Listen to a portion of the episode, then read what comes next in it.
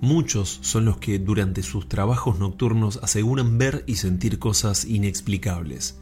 En este caso vas a conocer una experiencia que, al menos para mí, es totalmente nueva, una situación que al parecer muchos taxistas son los que la vieron y nadie aún le encuentra una explicación. En las inmediaciones del cementerio de la Chacarita encontramos muchas historias y leyendas, algunas muy conocidas, otras no tanto, y seguramente quedan muchas que aún no se conocen.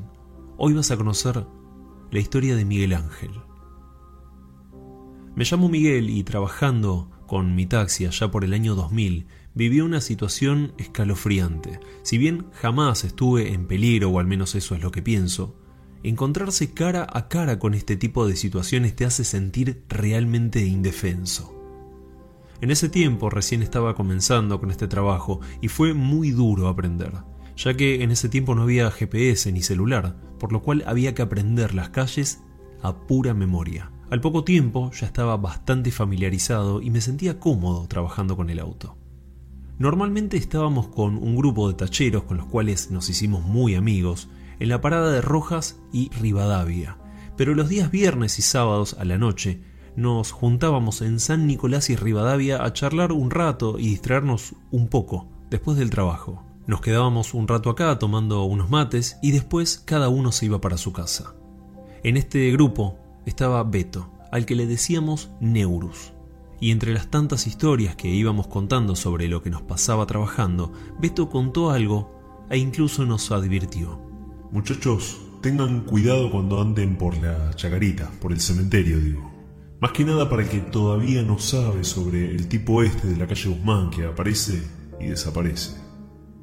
Nos quedamos mirando, le preguntamos por qué decía eso, y nos contó que se rumoreaba que es un fantasma, incluso él lo vio, que anda por esa zona y desaparece así como así.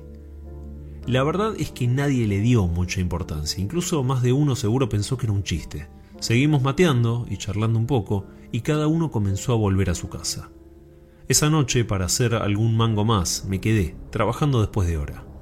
Esto que te cuento fue en julio, más o menos a las diez y media de la noche. Agarré un viaje para Villurquiza. Quería que sea el último de la noche porque mis hijos estaban solos en casa y quería volver rápido. Cuando dejo a esta persona y comienzo el regreso, a las pocas cuadras un hombre me hace señas para tomar un viaje. Si bien mi intención era volver para casa, paré el taxi, ya que si este señor iba para mi zona, lo llevaba y aprovechaba para hacer, aunque sea, un viaje más.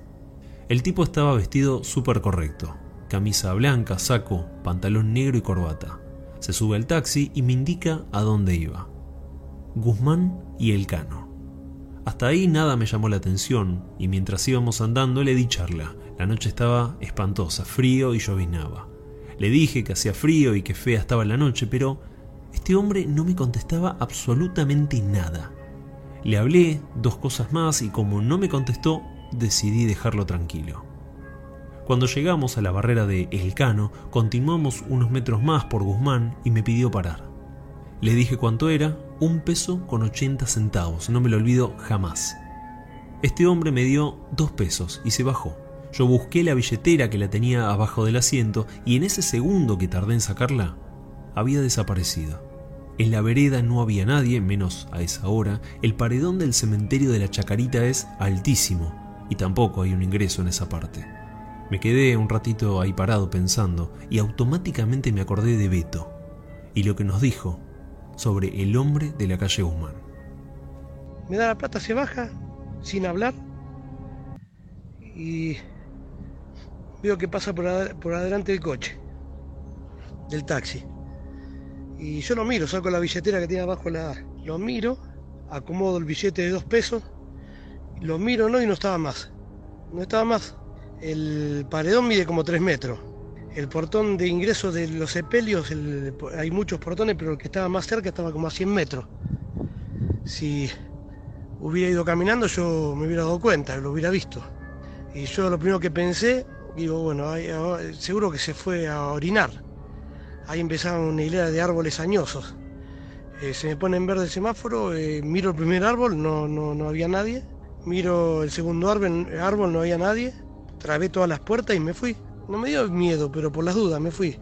Y mm, eso fue a mitad de semana. Y el viernes cuando nos reunimos en San Nicolás y Rivadavia, lo veo de nuevo que nos juntamos unas 6, 7, 8 muchachos.